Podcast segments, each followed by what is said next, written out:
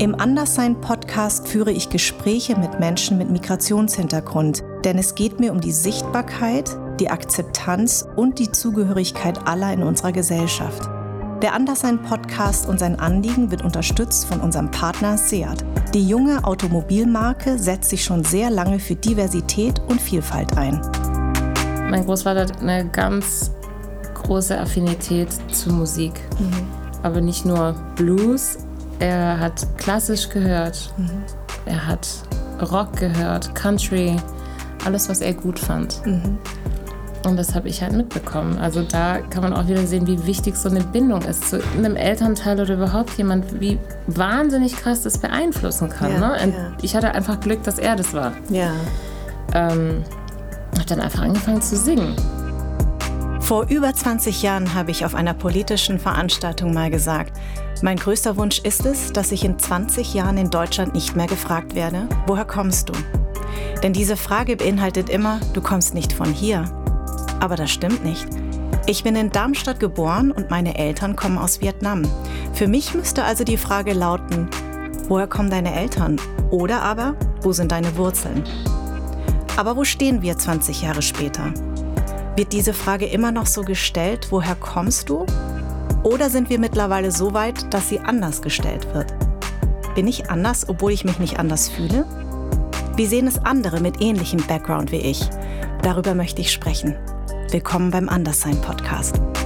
Ich freue mich so wahnsinnig, dass du da bist, weil du bist einer meiner Lieblingssängerinnen. Ich höre dich ganz, ganz viel, Cassandra. Also Dankeschön. für mich ist es eine ganz große Ehre, dass du jetzt hier bist. Es ist eine Ehre, bei dir zu sein. Das ist echt so, oh, cool. Ich ja. habe mich so gefreut über die Anfrage. Auch. Ja, Danke du hast auch so eine schöne Nachricht geschrieben. Ich so, oh, ist das toll.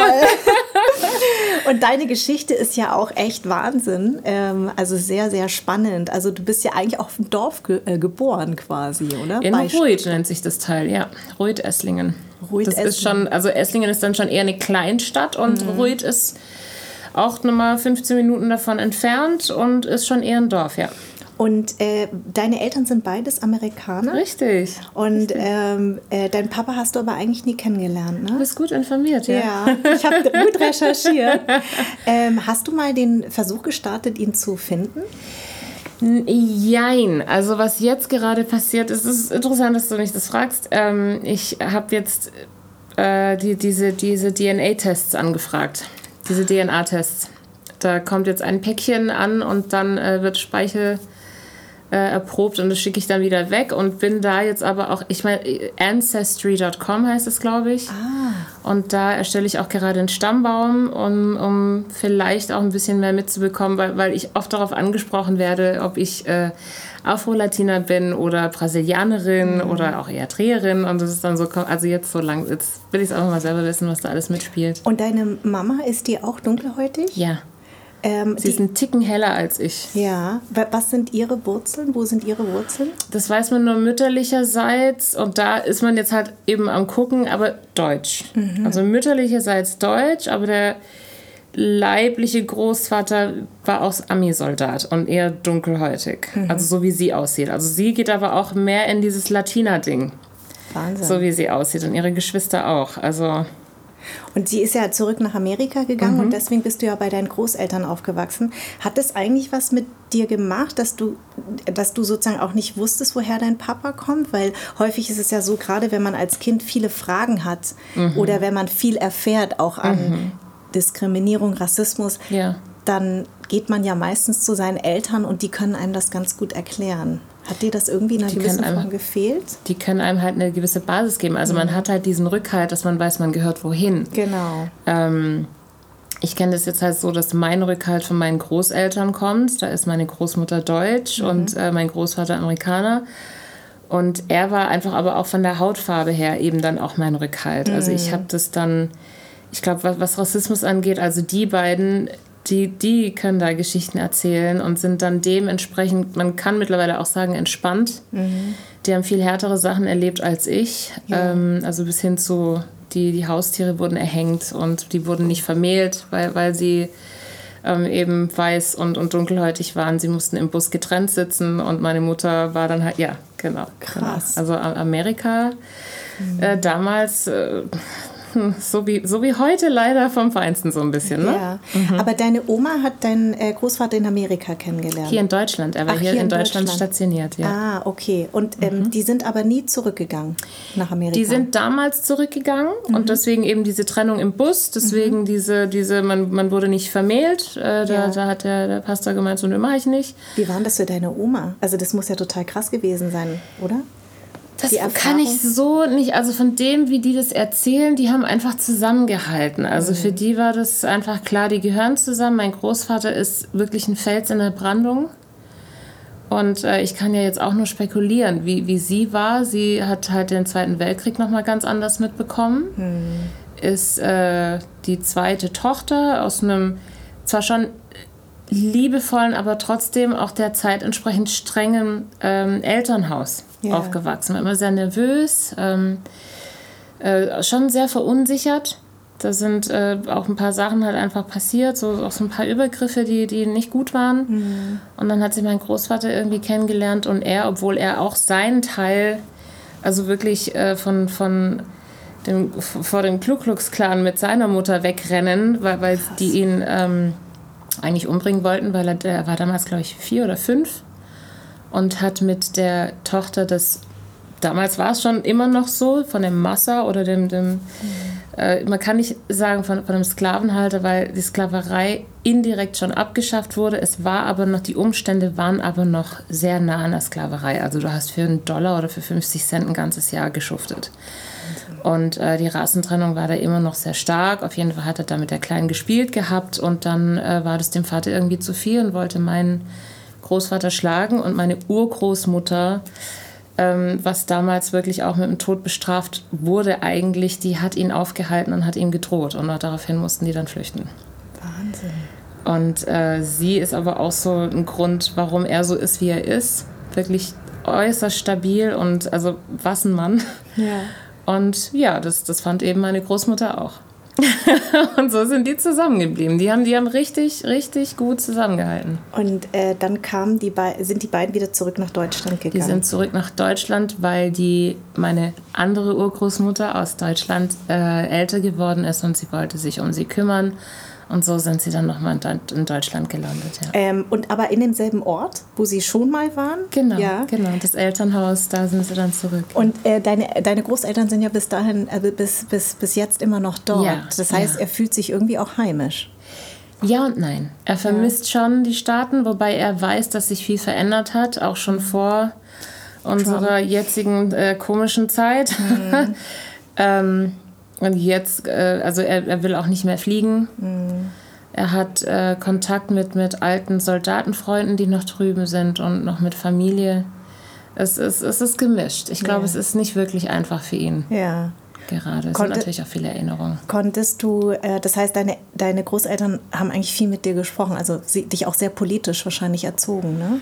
oder? Mm, Freipolitisch. Oder gesellschaftspolitisch, würde ja. ich jetzt mal sagen. Ja. ja. ja. Also mein Großvater hat halt da wirklich sehr viel erlebt, also mhm. menschlich, ne, auf menschlicher Ebene. Er, mhm. Man konnte ihn auch überall hinstellen, er musste die Sprache nicht können und, und ist klargekommen. Ja. Ähm, und das, äh, meine ich, hat er mir gut mitgegeben und ich habe es gut angenommen. Weil du bist ja so ein grundpositiver Mensch ähm, und das finde ich, das finde ich erstmal, das ist ja deine ganze Ausstrahlung. Ja. Also auch wenn deine deine, deine Songs ja eher was Melancholisches mhm. haben. Also hast du ja eigentlich so beides in dir. Und wenn man deine Geschichte liest, kann man sich fast herleiten, dass es so ist. Aber ich finde, du bist ein Vorbild für alle, die, die einfach ja auch ähm, diese Zerrissenheit häufig in sich mhm. tragen. Ne? Also, mhm. ähm, weil das Harte daran ist ja auch noch, dass du erst mit 18 festgestellt hast, dass das nicht deine leiblichen Großeltern ja. sind. Ja, wo hast du überall recherchiert? Ich habe überall recherchiert. wow. ich habe sehr viel. Ich recherchiere. Wow. Hausaufgaben gemacht. Ja. Okay.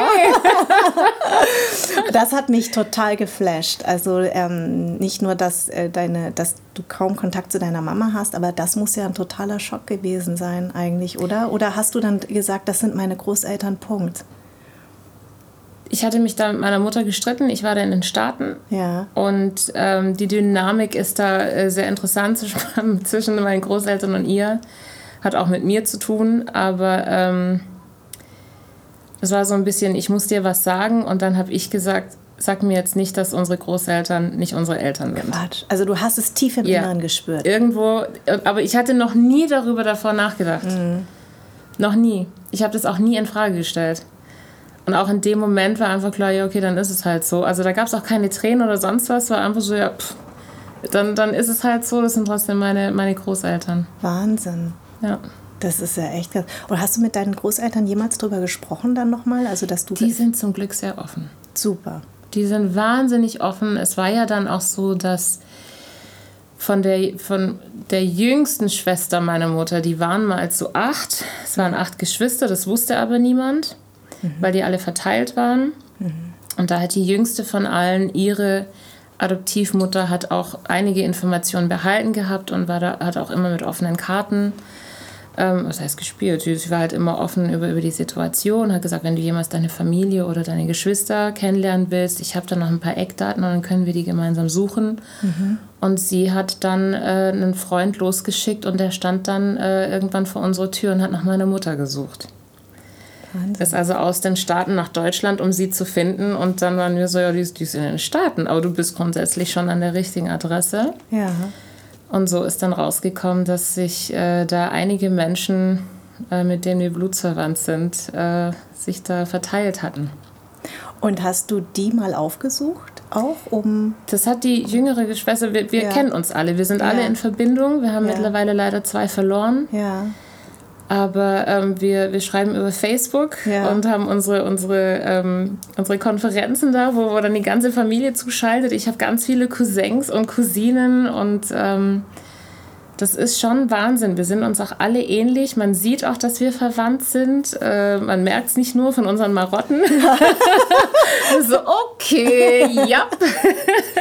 man sieht es uns auch an und ähm, man merkt bei allen, ich glaube, dass ich, ich, ich kenne es ja nicht anders, dass man schon weiß, man gehört irgendwo dazu und für mich ist Liebe genau das, was ich von meinen Großeltern bekommen habe. Es ist viel stärker als Blut und es ist eben nicht einfach gewesen, aber sie haben es besonders gemacht. Ja.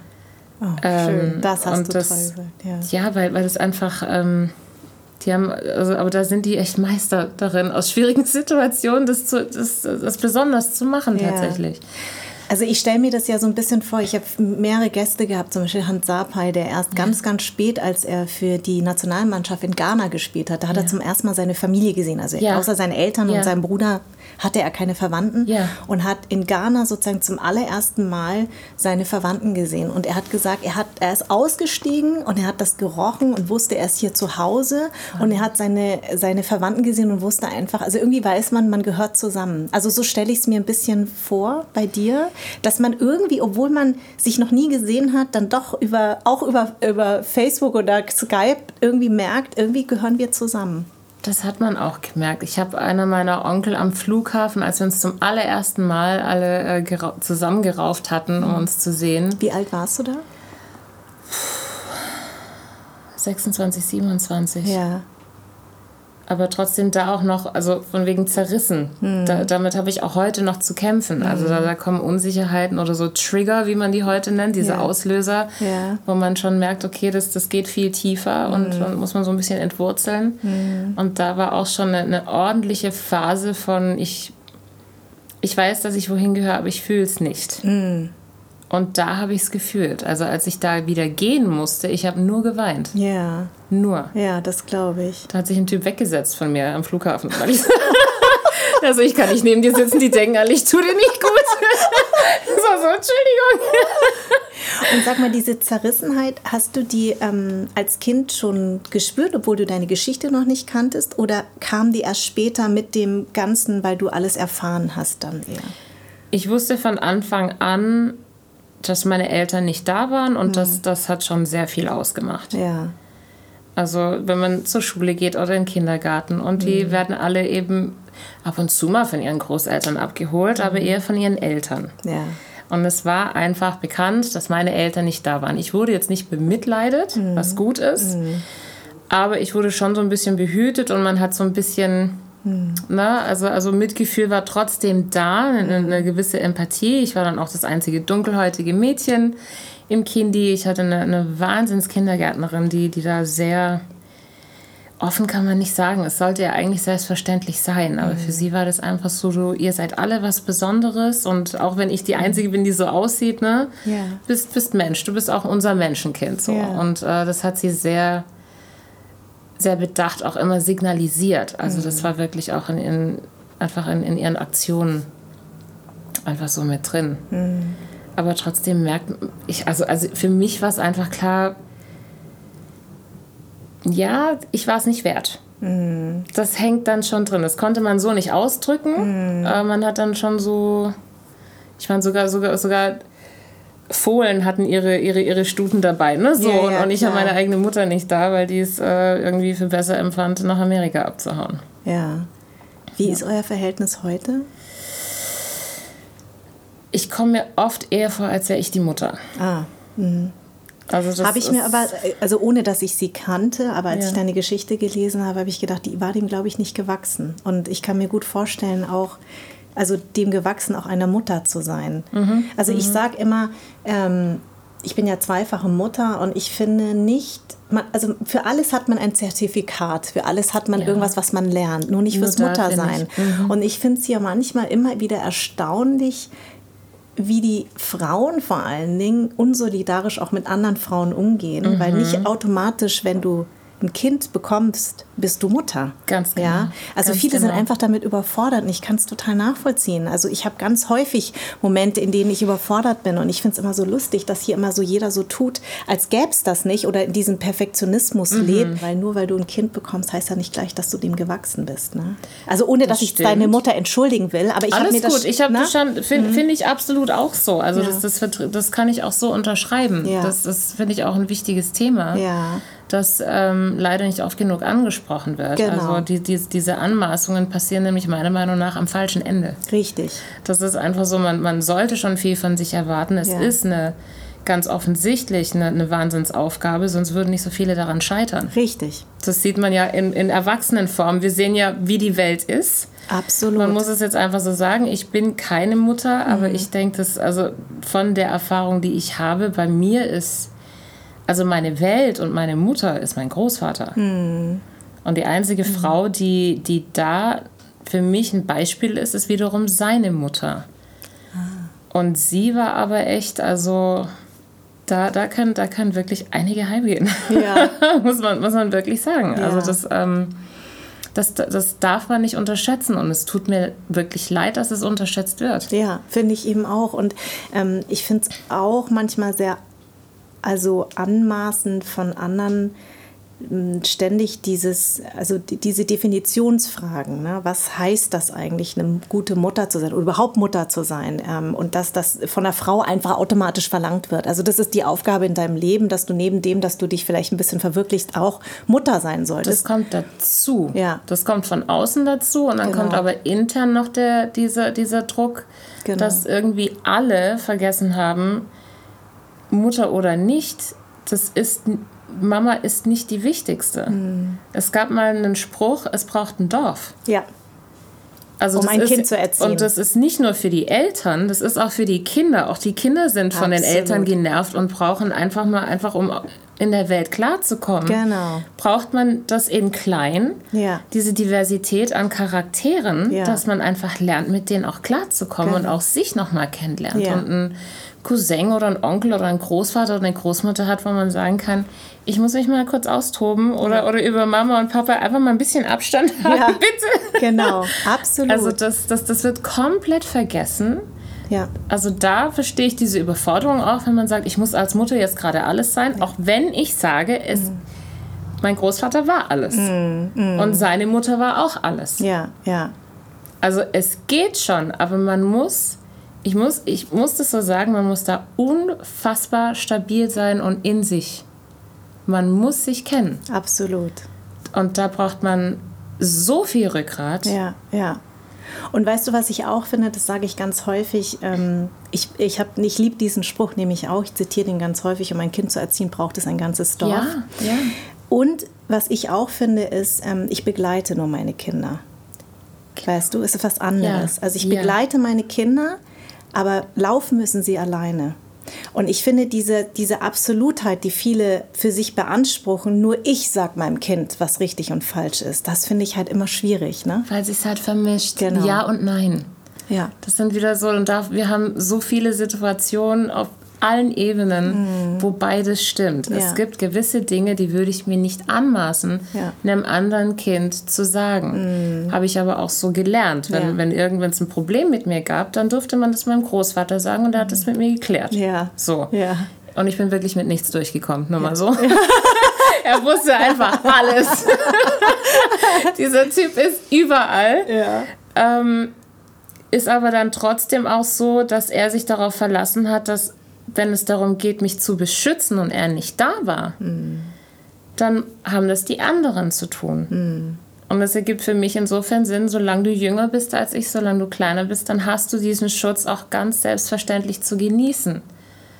Ne? Also wenn so, so, ein, so ein Mäuschen mit offenen Schuhen rumrennt, dann binde ich die. Oder fragst ja. du, willst du die mal kurz binden, dass du nicht ja. hinfällst? Ja. Oder natürlich ähm, dann mit Abstand fragt man, kann man dir helfen, wo gehörst du hin? Ne? Also, dass mhm. man Kindern einfach, die haben nicht darum gebeten, hier zu sein und solange die so klein sind, sollten die beschützt sein. Ja. Und ne? sie haben sich auch die Familie nicht ausgesucht, in denen Absolut. sie geboren wurden. Absolut. Und äh, ja, also ich frage nur deswegen mit deiner Mutter, weil mh, häufig hört man ja von anderen, äh, wenn plötzlich der Fame kommt und die Berühmtheit, dass sich dann plötzlich die Elternteile melden ne? und dann sagen, das ist meine Tochter.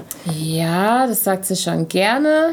Ähm, aber ich habe das, hab das abgeblockt von selber, weil mhm. es gab einfach so viel schon Stress und das muss auch irgendwo jeder selber wissen. Also da muss man dann auch differenzieren. Sie hat halt dann einfach ihren Film. Mhm. Also ich, ich, ich war auch in Therapie, unter mhm. anderem wegen solchen Sachen, weil mhm. das dann, es beeinflusst einfach so viel. Total. Ja, man, man trägt so vieles mit. Und ob das hm. diese Unsicherheit oder dieses Durcheinandersein dass man dann schon im, im Mutterleib mitbekommt. Es ja. ist ja jetzt mittlerweile bewiesen, dass man schon über Generationen Dinge mitbekommen kann, mhm. ja, bis hin zum Missbrauch, mhm. ähm, dass sich sowas weitervererbt. Das heißt dann nicht, dass man sich dann ausruhen kann, in Anführungsstrichen, oh, so ist es halt, jetzt bleibe ich halt weiter in Arsch und ziehe den Kreislauf weiter. Ja.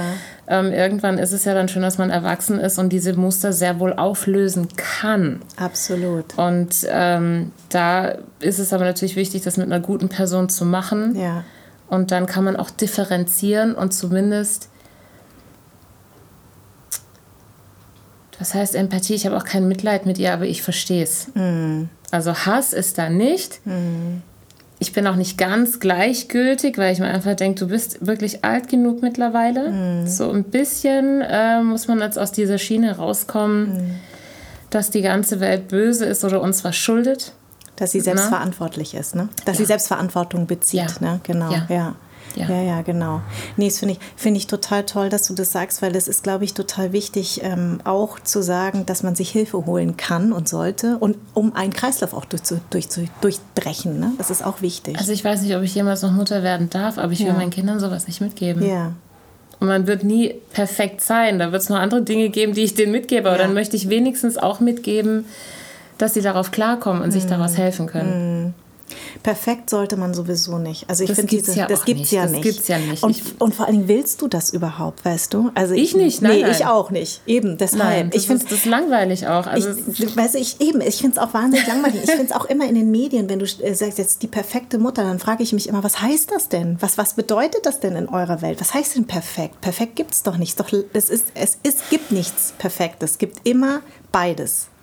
Also es gibt immer das Unperfekte und weißt du, was ich meine? Das also, muss es geben. Ja. Also es, sonst wäre es ja auch schon wieder zu extrem und dann wäre es auch schon wieder unperfekt. Ja. Aber in Maßen, wo man, man, man sieht ja, was dieser Drang zu Perfektionismus macht. Mhm. Das macht uns eigentlich nur kaputt. Das ja. kann nicht perfekt sein. Das ist ein echt krasses Thema. Ja, finde ich auch. Ähm, mein Podcast heißt ja Anderssein. Mhm. Wenn, wann war dir das bewusst, dein Anderssein? Sehr früh, aber ich habe es eben mit, mit Wert verglichen. Hm. Dass ich, ähm, ich muss wohl nicht gut genug sein, dass eben meine Mutter oder der leibliche männliche Teil da bleibt. Hm. Und da habe ich halt, das, das bezieht man dann auch als Kind einfach auf sich. Ja. Und, und wie haben dir das deine Großeltern dann erklärt? Du hast es doch bestimmt adressiert.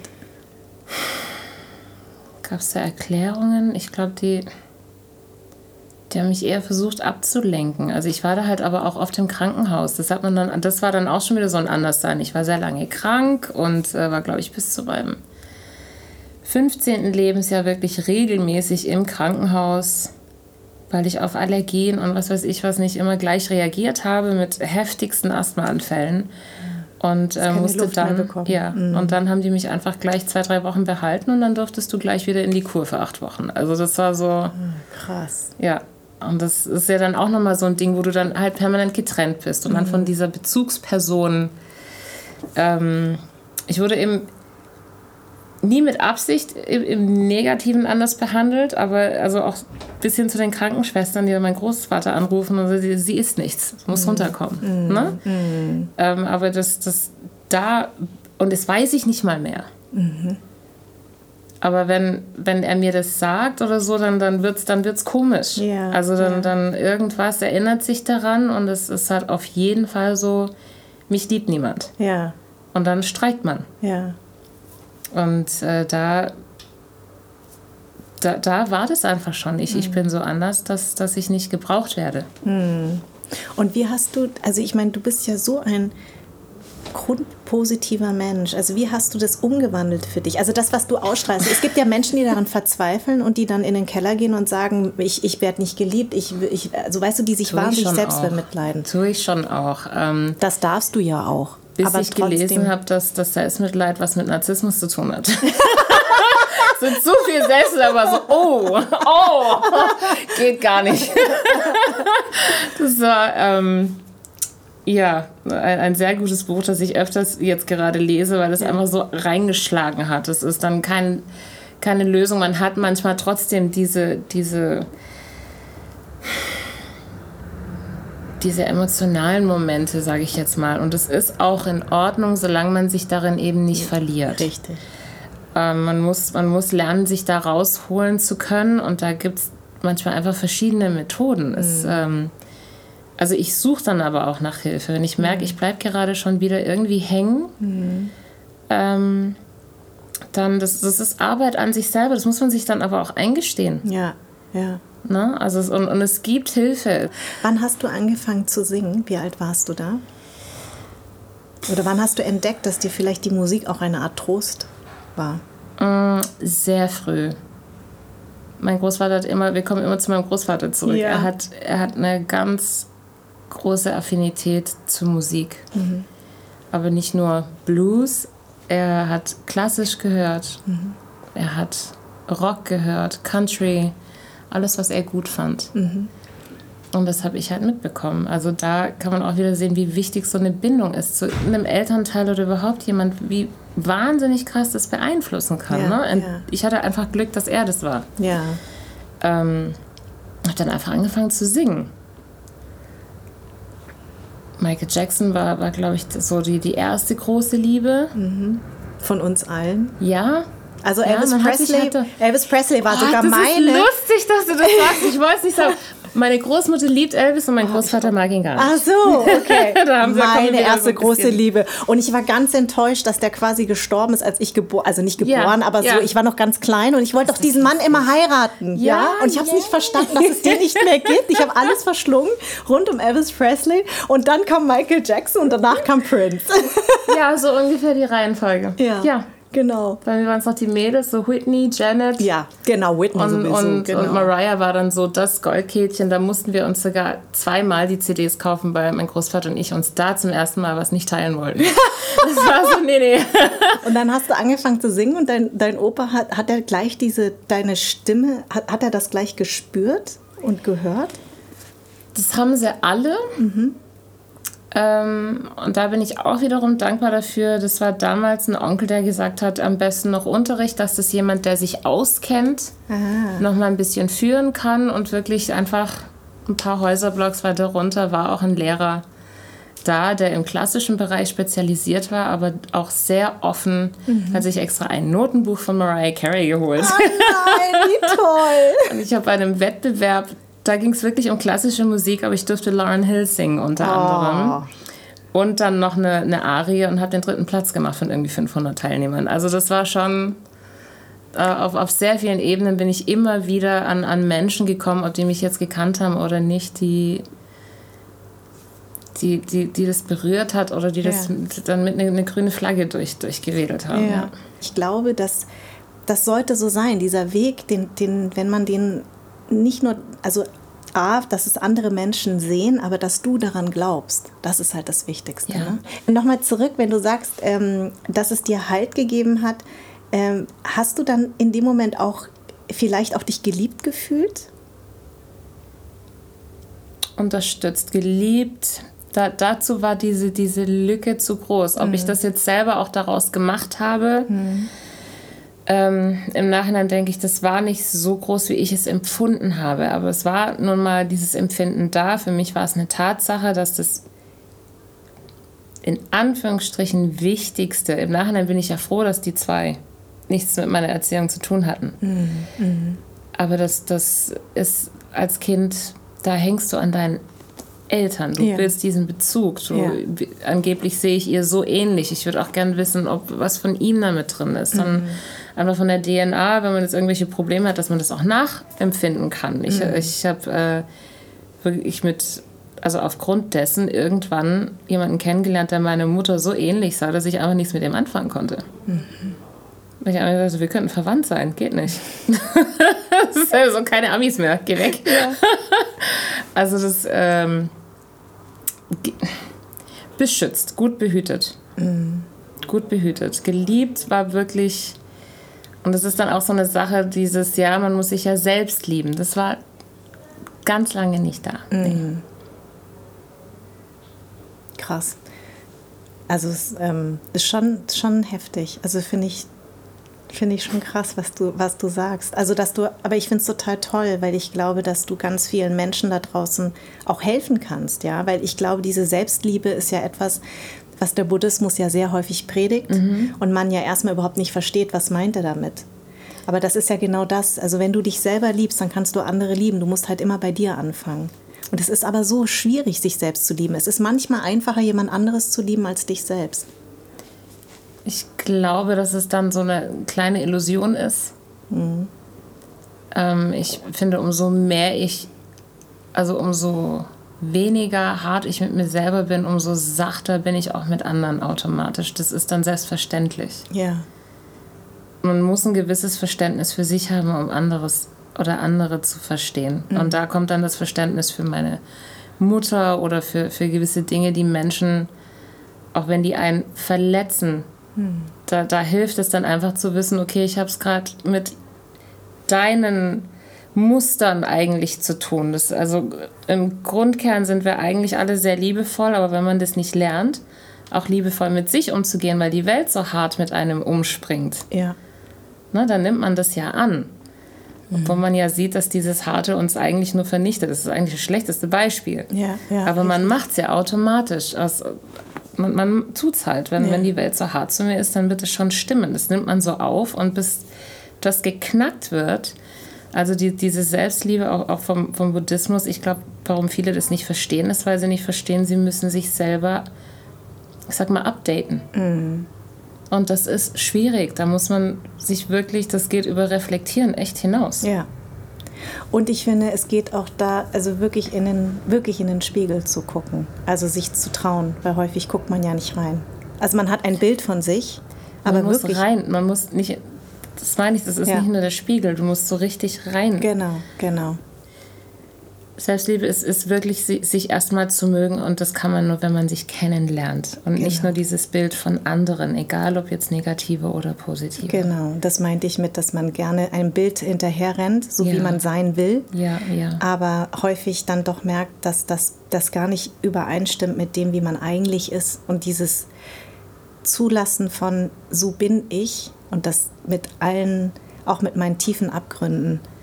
Wenn man das zulässt, dann finde ich, hat man so ein, erfährt man so einen Frieden mhm. und versteht plötzlich viel mehr. Ne? Das versteht ist auch, wo diese wichtig. angeblichen Abgründe herkommen. also genau. es gibt aber, also aus den Abgründen, wenn man es zulässt, hm. lernt man am meisten. Ja, auf jeden Fall. Es sind also nicht die Abgründe, es ist, hast du, hast du die Eier dieser Abgründe zu erforschen. Ja, genau, richtig. Das ist eher das. Ja. Und dann ist es eigentlich wieder mutig und dann kann man daraus was Besseres machen, einfach für sich. Mhm. Und das ist, wovor aber halt viele Angst haben, weil es halt noch nicht so richtig da geboten wird, dass das es ist schon ordentlich und es, es fühlt sich auch schlimm an und es tut weh und da sind Sachen, also ich habe gedacht, ich habe schon einiges verarbeitet in der Therapie und mhm. habe halt gemerkt, so, okay, wow, nee, da ist echt noch einiges, ja. Ähm, was man halt dann merkt dann an Unsicherheiten. Es, es endet immer in Unsicherheit. Mhm. Wenn du in Amerika bist, hast du dann das Gefühl, dass das Heimat ist? Ja. Ja. Also ja. wenn ich dich frage, ob es einen Unterschied zwischen Zuhause und Heimat gibt? Ja. Ja? Ja. Also ist Heimat Amerika? Heimat ist Amerika, weil das, das ist mein Großvater. Hm. Das ist eine, eine gewisse Einstellung, um die wir gerade kämpfen, drüben. Ja. Ähm, eine gewisse Einstellung, die auch nicht zu 100% richtig ist. Hm. Egal, ob die jetzt von meinem Großvater kommt oder von mir. Amerika hat nun mal seine Geschichte. Ja. Ähm, aber es ist so eine so eine gewisse Selbstverständlichkeit, und das sage ich jetzt wohl wissend, was, was Sklaverei und alles angeht, aber Menschlichkeit war trotzdem irgendwo immer noch ganz arg zu spüren. Und das mhm. geht gerade so ein bisschen flöten. Mhm. Also, ich glaube, da, da, hat man auch zu sehr versucht, perfekt zu sein und nicht menschlich. Mhm. Wir waren mal unperfekt menschlich, aber man hat es verstanden. Wenn ich da mit Polizisten äh, gesprochen habe, die haben dich gegrüßt, wenn du deinen Ausraster hattest, immer so, alright, ma'am, mhm. calm down oder mhm. Sir. Also es war eher so, wir verstehen schon, es kam ein bisschen emotional und so. Also, ne, und nicht gleich diese extremen Übergriffe, zumindest nicht so oft. Also man hatte einfach, weil jeder irgendwo kämpfen musste. Jeder wusste ein bisschen mehr vom Leben. Und vielleicht war das aber auch so schmerzhaft, dass die nächste Generation gesagt hat, wir wollen nicht mehr so leiden, aber dann leidet man eben anders. Ja das ist dann alles so oberflächlich geworden, dass wir halt nicht mehr die, diese Tiefen aushalten können. Mhm. Du singst ja eigentlich vorwiegend auf Deutsch. Mhm. Äh, wenn du auf Englisch singst, fühlt sich das anders an? Ja. Fühlt sich das ja. mehr nach Heimat an und das andere zu Hause? Oder wie ja, kann man das? Tatsächlich, ja. ja. Habe ich so noch nie gesehen, aber ist total auf den Punkt. Es ist, das ist meine Seele. Es ist für mich meine, meine Vatersprache, sag ich ja. immer. Ähm, auch wenn ich, wenn ich traurig oder, oder auch glücklich werde. Ich, ja. ich falle immer in das, in, ins, ins Englische auch ja. rein. Man muss dazu also sagen, du, hast, du, du, du, du, hast ja zu Hause, sehr, also bei euch wird nur, wurde nur Englisch gesprochen. Zu Hause, ne? ja. Genau. Und ähm, warum singst du dann nicht auf Englisch? Das hat sich ja einfach so ergeben, dass es eben auch jeder macht. Und von, von den mhm. internationalen Künstlern hatte, da, davon hatten wir genug. Und jetzt waren wir halt in Deutschland, ja, dann kannst du auch Deutsch singen. Es klingt halt gut bei dir. Ja, mh. Mm, es hat sich einfach dann nie so, so richtig angeboten, dass man oder dass ich das dann auch durchsetzen konnte. Ich habe mich auch lange nicht getraut, das durchzusetzen. Was ich eigentlich echt schade finde, weil ich sage jetzt mal, es ist also ohne jetzt irgendwelchen deutschen Künstlern zu nahe zu treten, die jetzt auf Englisch singen, mhm. ja, aber also ja, Sarah Connor zum Beispiel. Genau, üblich. genau. Also Sarah Connor spricht jetzt sehr gut Englisch, aber die hat ja am Anfang nur auf Englisch gesungen. Ich sage jetzt mal, viele deutsche Sänger singen ja auf Englisch und hm, und bei dir würde das ja, das kommt ja, wenn das deine Seele ist, dann musst du das doch machen. Naja, ich denke halt auch immer, es, es ist halt authentischer, aber mhm. man hat dann eben doch, man, man, muss dann ehrlich genug sein, es gibt sowas wie zu authentisch. Mhm. Besonders ist es ja dann, wenn so, so ein blondes, deutsches, äh, süßes Ding auf mm. Englisch singt. Mm. Das ist dann diese Besonderheit, weil man mm. ist es ja gewohnt. Ja. Ne? So. Das, ich glaube, das spielt dann schon auch mit einer Rolle. Ich würde es mir total wünschen. Ich würde dich gerne mal auf Englisch singen hören. Also na, jetzt nachdem, also wir haben jetzt noch eine, eine, eine Strecke vor uns vielleicht, die wir jetzt miteinander gehen, aber das, was du mir bisher erzählt hast, ja.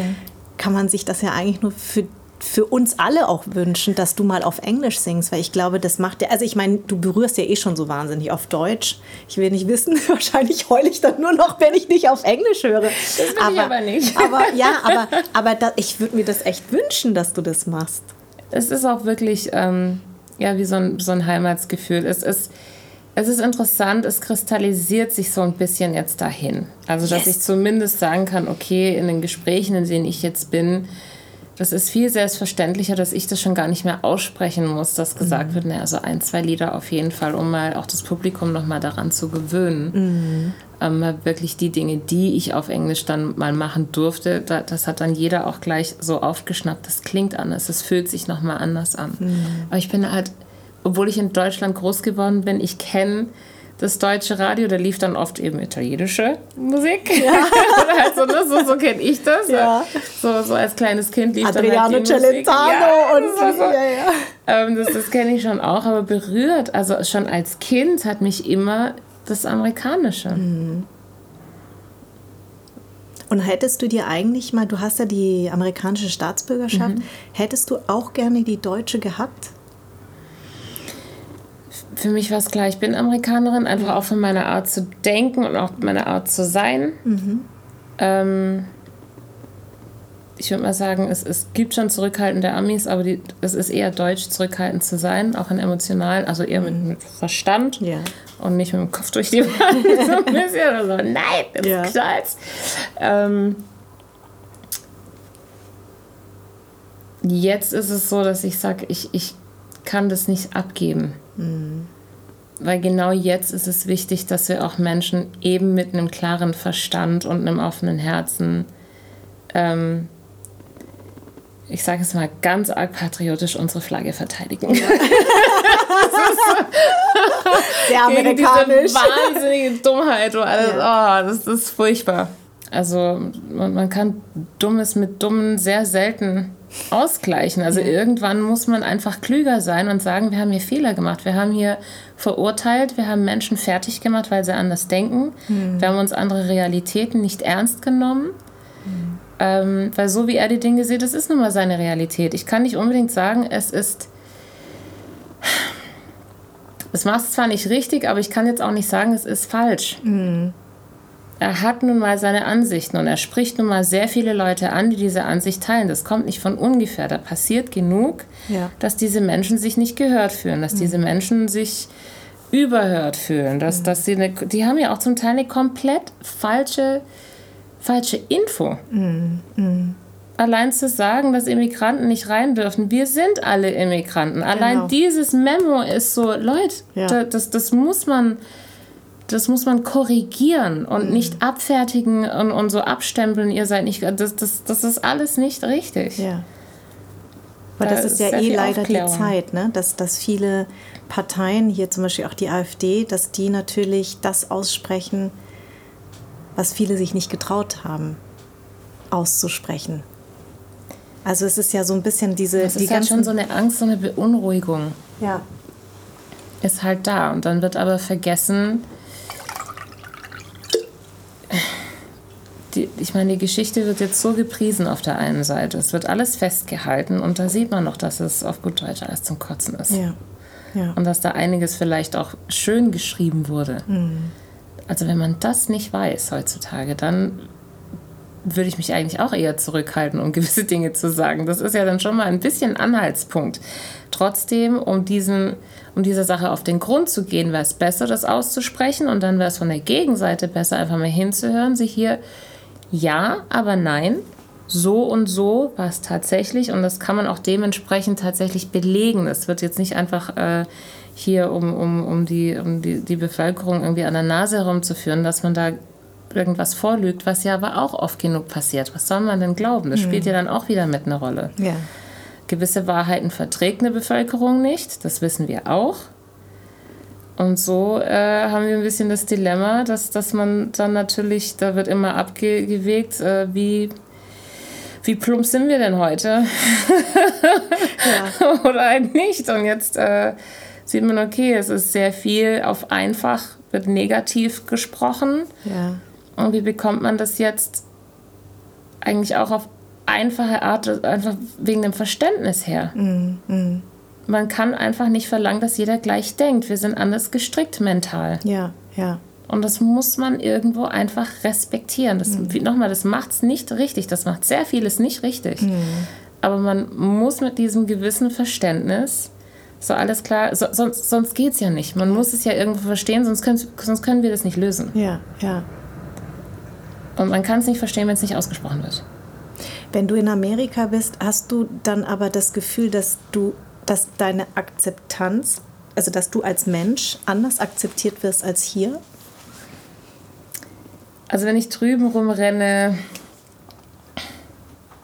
ich bin so normal. Hm. Und trotzdem aber was Besonderes. Das ist halt das, das ist dann wiederum das Schöne in den Staaten. Da ist irgendwie jeder was Besonderes. Kann aber auch gefährlich werden. Wir, wir hm. halten alle ganz viel von uns. Mhm, ja.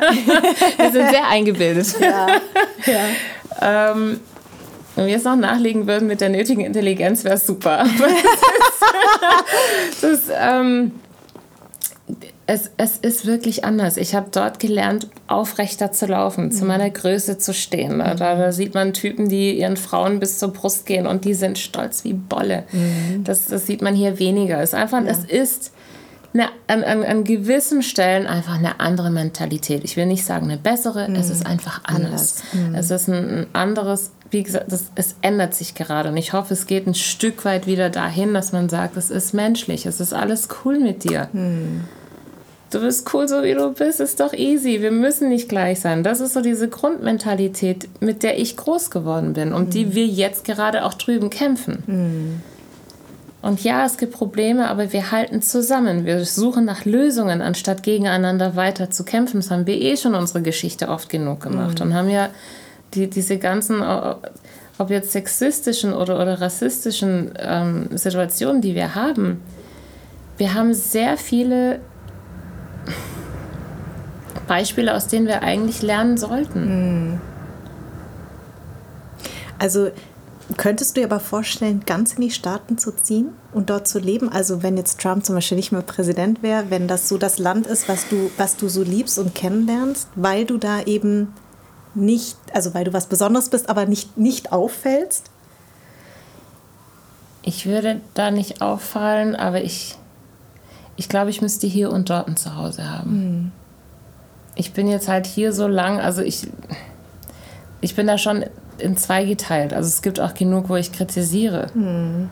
Also wenn, wenn mich jemand am Flughafen dumm anmacht, dann ist es nicht nur das, das amerikanisch-patriotische, ich habe die gleichen Rechte, sondern auch dieses deutsche, selbstverständliche, so, nee, ich kenne auch meine Rechte. Ich bilde mhm. mir das nicht nur ein, ich kenne die auch. Ja, ja. Ich rede dich jetzt mal in Grund und Boden ja. und du kannst mir mal gar nichts. Das, also das, das haben die Deutschen schon auch nur anders. Mhm. Und das, das, das kommt dann drüben. Also drüben kommt das Deutsche in mir hervor und hier kommt das Amerikanische durch. Also je, je nach Situation. An verschiedenen Ecken gibt es einfach qualitative Unterschiede, die ich sowohl als auch, also in, in, hier ist es eher eine, nicht eine menschliche Qualität. Äh, Deutsche haben eine andere Herangehensweise. Mhm. Welche? Ähm, sie sind vorsichtiger und distanzierter. Mhm. Man muss sich da an, an Dinge gewöhnen, aber man kann es man kann es erklären. Mhm. genau, das ist, das ist sehr gut, das, dass du das, das sagst. Es, ist, es, hat sehr viel mit Erklären und einer Schublade ja. zu tun, wo man dich ja. am besten reinsteckt, damit man abschätzen kann, wer bist du eigentlich. Genau, ne? man kann mhm. sich aus dieser, dieser Schublade raus erklären und mhm. das, wird, das wird angenommen. Mhm.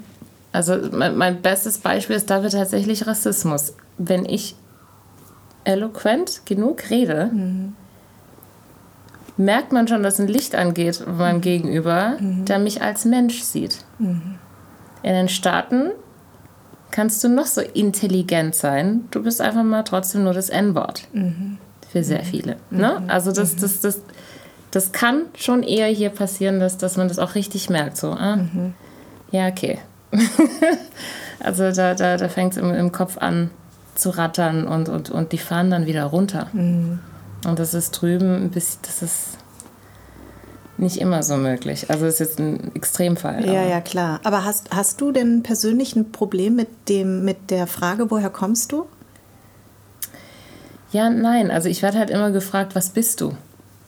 Aha. Ich, äh, was, was wollen die denn war, dann hören? Es wäre öfters, ähm, werde ich von Eritreern angesprochen, bist du Eritreerin? Wenn so. ich es nicht bin, dann sind sie sehr enttäuscht. Ja. äh, dann, dann plötzlich äh, werde ich nicht mal mit dem Hintern angeguckt, sage ja. so, okay, danke, tschüss. So, äh, wirklich? ähm, Afro-Latina oder Brasilianerin. Okay. Und deswegen eben dieser DNA-Test, äh, weil ich das jetzt einfach auch wissen will. Ich hatte mal mit Nikita Thompson ein Gespräch. Oh ja, ja. Und oh, ja, wir sind in einer Großstadt, man hört es.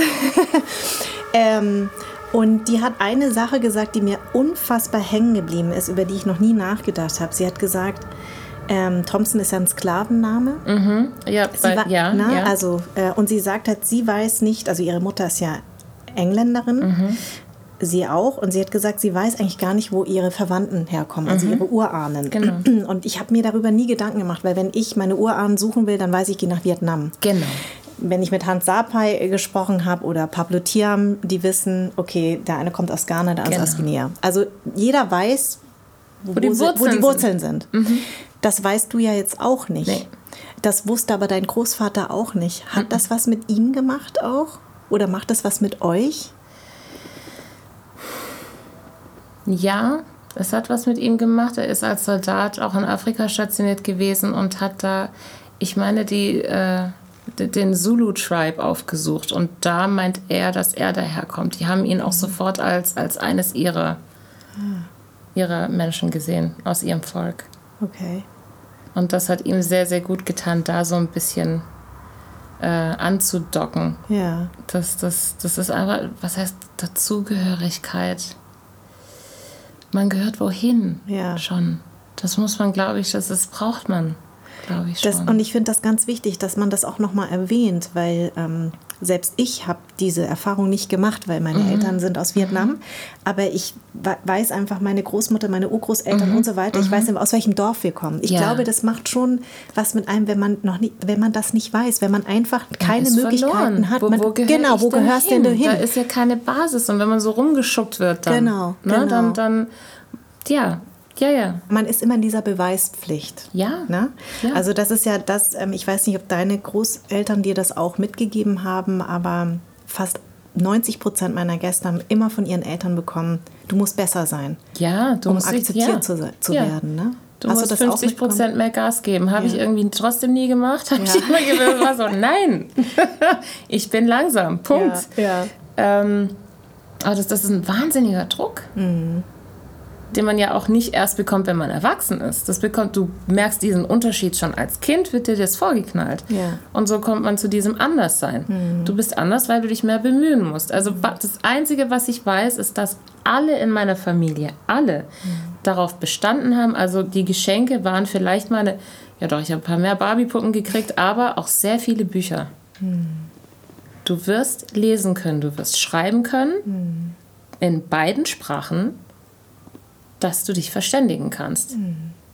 Und zwar nicht, weil mein Großvater, das ist das Schlimmste, nicht yo, yo, bla. Never. Never. Der hat mich in der Luft zerrissen. Das geht gar nicht. Ja. Geht gar nicht. Also so, so dieses, in Anführungsstrichen, Ausländerdeutsche, wo man in der dritten Generation hier ist. Never. Never. Aber wie gesagt, ich hatte dann halt auch Glück. Wir haben diese deutsche Familie und da hat mein Großvater, die einfach darauf bestanden haben. Das war für alle klar, egal ob das jetzt ich war oder meine Cousinen, die deutsch waren.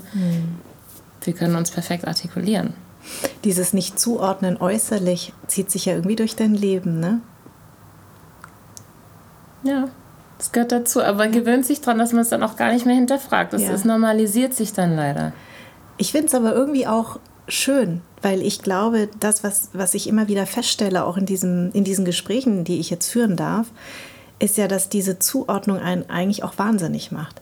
Weil du bist ja ständig in dieser Beweispflicht, damit der andere mich zuordnen kann. Aber ich Mhm. Akzeptiert. Mhm. selber möchte, genau, damit du akzeptiert wirst, aber ich selber möchte gar nicht zugeordnet werden. Also ich, ich erzähle das gerne immer wieder, aber wenn ich eben diese, diese Frage, woher kommst du, stelle und, und jetzt war ich gerade in einer Talkshow und habe das wieder thematisiert. Ja.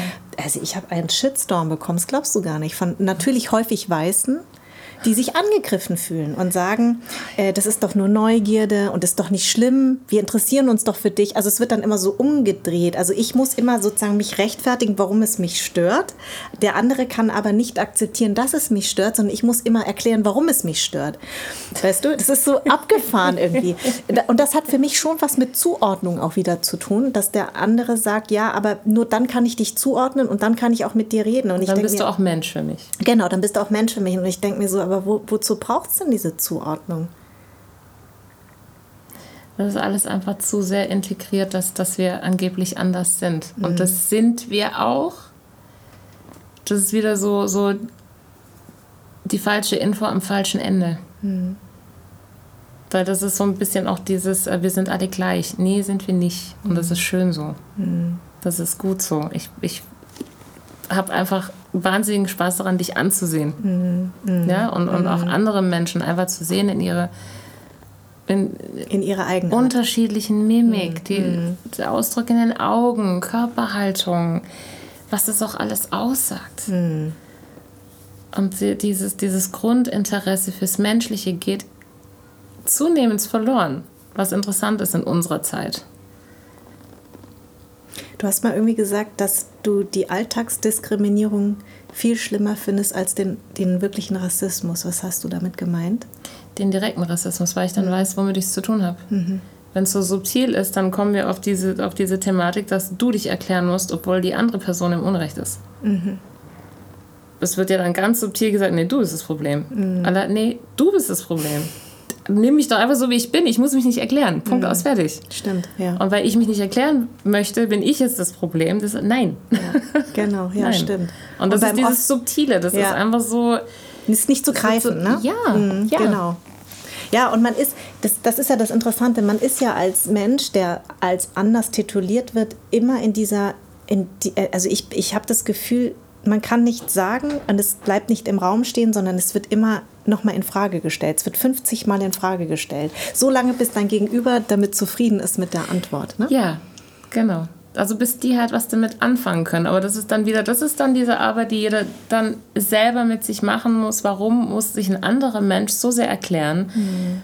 Bis es von dir verstanden oder akzeptiert wird? Yeah. Du musst nicht alles verstehen. Komm mal weg von, von, von dem Trip da. So, was, was, was soll denn das? Wirst du eh nicht. Und was ich aber auch interessant finde, du hast gesagt, dass dein Dorf, in dem du groß geworden bist, ähm, ja immer so ein bisschen als rechts eingeordnet Das Dorf wurde. nebenan auf jeden Fall, ja. ja. ja wir aber, haben so unsere Hoch Hochburgen. Ja, aber du selber hast das nicht so wirklich erfahren.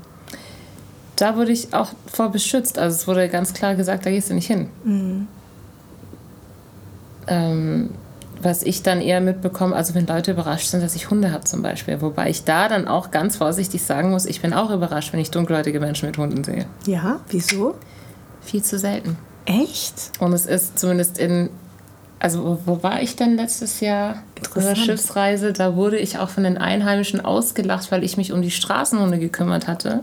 Mhm. Und dann haben mich die Einheimischen ausgelacht und gemeint, oh ja, hast du, hast es gut von den Weißen gelernt, mit den Tieren umzugehen. Und dann äh, war meine Antwort zum Glück, nö, das habe ich von meinem schwarzen Großvater. Äh, aber das war kurz, also ich merke das, wenn ich auf Inseln gehe, äh, dann, das, das, das hat, das hat so, so, so eine ganz andere Art. Das ist, Interessant. Wie nennt man das? Also man, man fängt da schon mit Colorism an. Das ist ja so, so die Tochter des Rassismus, die, die eklige. Und ähm, also wenn, wenn untereinander sowas was infiziert wird aufgrund von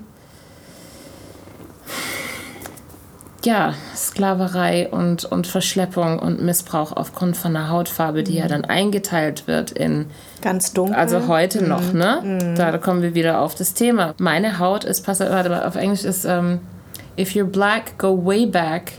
If you're yellow, you're mellow. Ach. If you're brown, stick around.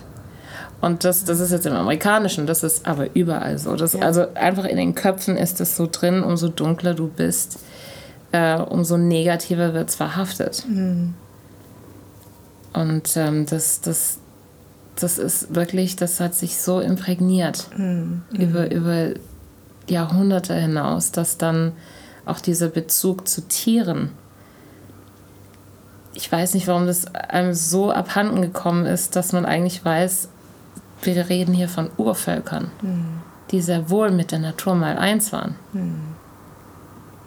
Und jetzt ist da so eine Distanz von der Natur, dass wirklich viele Dunkelhäutige auch sagen, ich würde mein Leben nicht hergeben für einen Hund. Oder, ne? Und für mhm. mich ist ganz klar, ich renne in ein brennendes Haus für meinen Köter, das ist mir völlig egal. Der kommt da raus und sterbe ich. Das ist so, nein. Also da, das ist einfach so, weil Tiere dann einen höheren Wert hatten als mhm. dunkelhäutige Menschen. Richtig. Und da kommt, dann, da kommt es dann her. Aber das muss man einfach nochmal erforschen und auch wissen. Mhm. Und die selber müssen auch nochmal sich daran erinnern, dass, wir, dass das ein Urstamm ist, das mit der Natur mal eins war und das sehr wohl respektiert hat, mhm. bis diese Idee reingeflogen oder, oder äh, hin erzwungen wurde oder einfach klar gemacht wurde, alles andere auf dieser Welt ist besser als du und deine dunkle Hautfarbe. Mhm. Und so haben wir es dann mit, mit so vielen Ebenen, also Rassismus hat so viele Ebenen, die, die dann einfach die, die kaputt machen, die man, die man auflösen muss. Hast du denn das Gefühl, ähm, jetzt durch, auch durch die ganze Black Lives Matter-Bewegung, dass du befreiter darüber reden kannst, weil die Leute mehr hinhören? Oder ist es eher so, dass du sagst, dass die genervt sind? Weißt du, was ich meine? Weil es ist ja wirklich so, dass sich die viele Ohren Menschen. sind ein bisschen offener, ja. aber auch nur. Also es gibt Menschen, da weiß ich, kann nicht drüber reden. Und bei manchen ist es immer noch, das sitzt ganz tief. Mhm. Das sitzt wirklich ganz tief bei einigen. Mhm. Ähm, aber ich habe schon immer darüber gesprochen und ich weiß auch, dass ich so viel darüber gesprochen habe, dass die Leute schon die Augen verdreht haben. So, ja, jetzt bildest dir ein, es ist kein Rassismus. Und ich so, okay, ich gehe nach Afrika, mhm. da wird Werbung mit weißen Leuten gemacht. Mhm. Ne? Deswegen mhm. kann ich doch auch verlangen, wenn ich jetzt hier in Deutschland bin, dass man dann auch mit Dunkelhäutigen genauso diese Diver was heißt Diversität? Eigentlich ist alles weiß gewaschen. Ja. So gesehen, ja.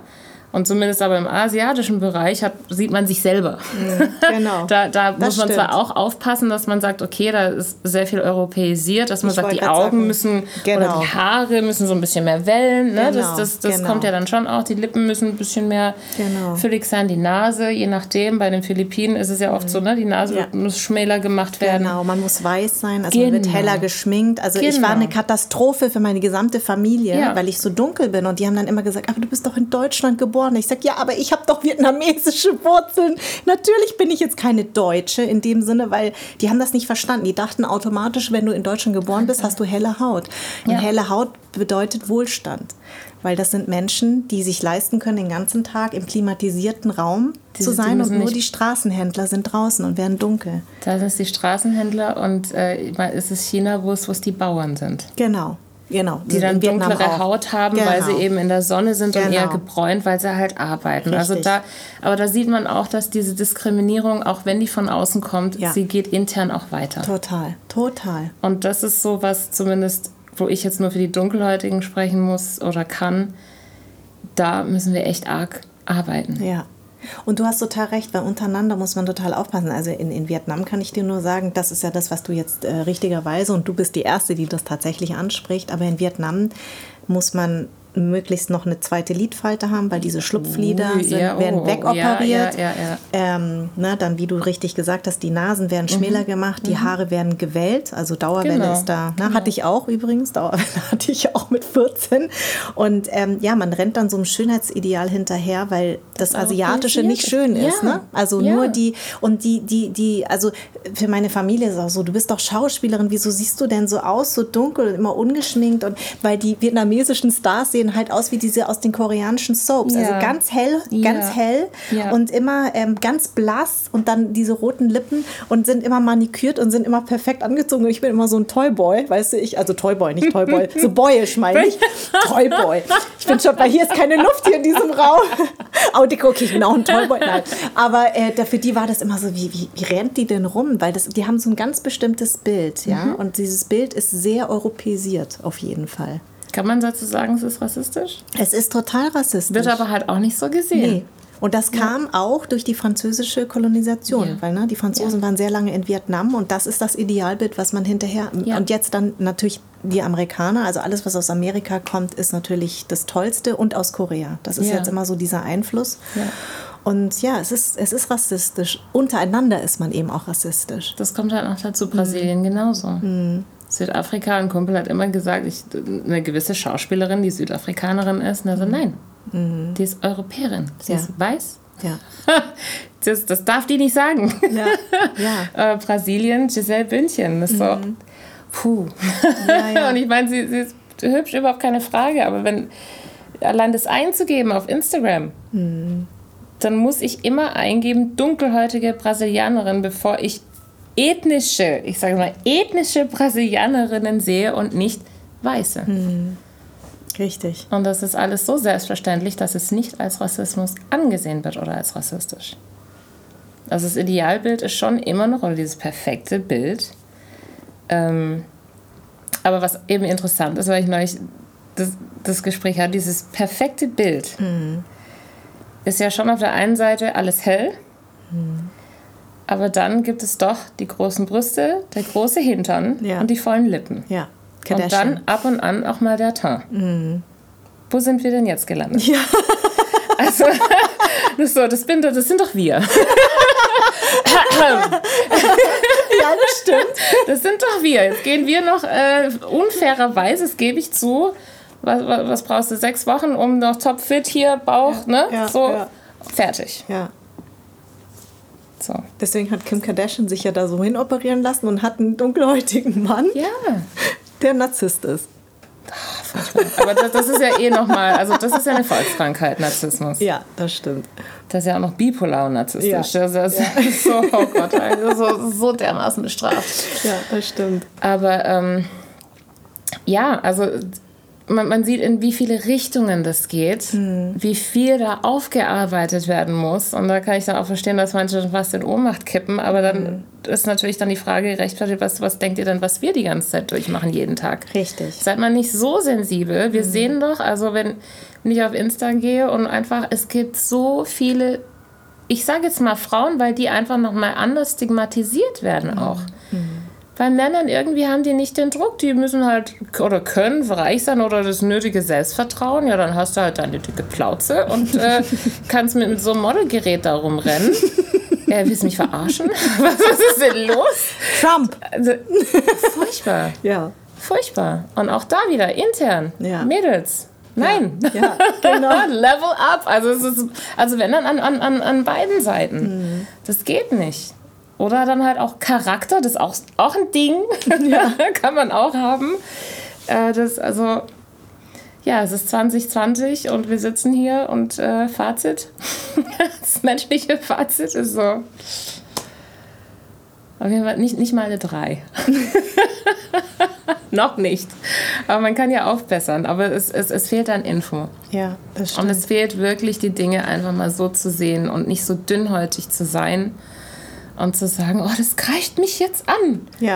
Äh, ich, ich bin doch nur neugierig. Ja, das bin ich auch, aber ich habe auch ein bisschen Menschenverstand und es gibt auch ein Timing. Man muss auch feinfühlig sein mhm. und nicht einfach plump äh, wie so ein Elefant im Porzellanladen äh, einfach Dinge verlangen, weil es einem plötzlich zusteht, weil, weil man halt neugierig ist. Ja. Ja, äh, Privilegien und so.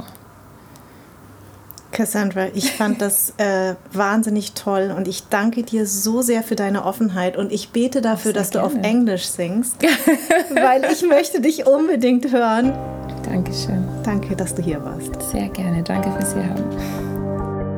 Anderssein ist eine Produktion in Zusammenarbeit von Farn und Pracht Company. Idee und Konzept kommt von mir. Redaktion Anja Prinz und ich. On-Air Design Tro die Musik kommt von Perry von den Beethovens. Ton und Schnitt Philipp Zimmermann und Anja Prinz. Und mein Dank geht an Seat und an alle, die diesen Podcast unterstützen.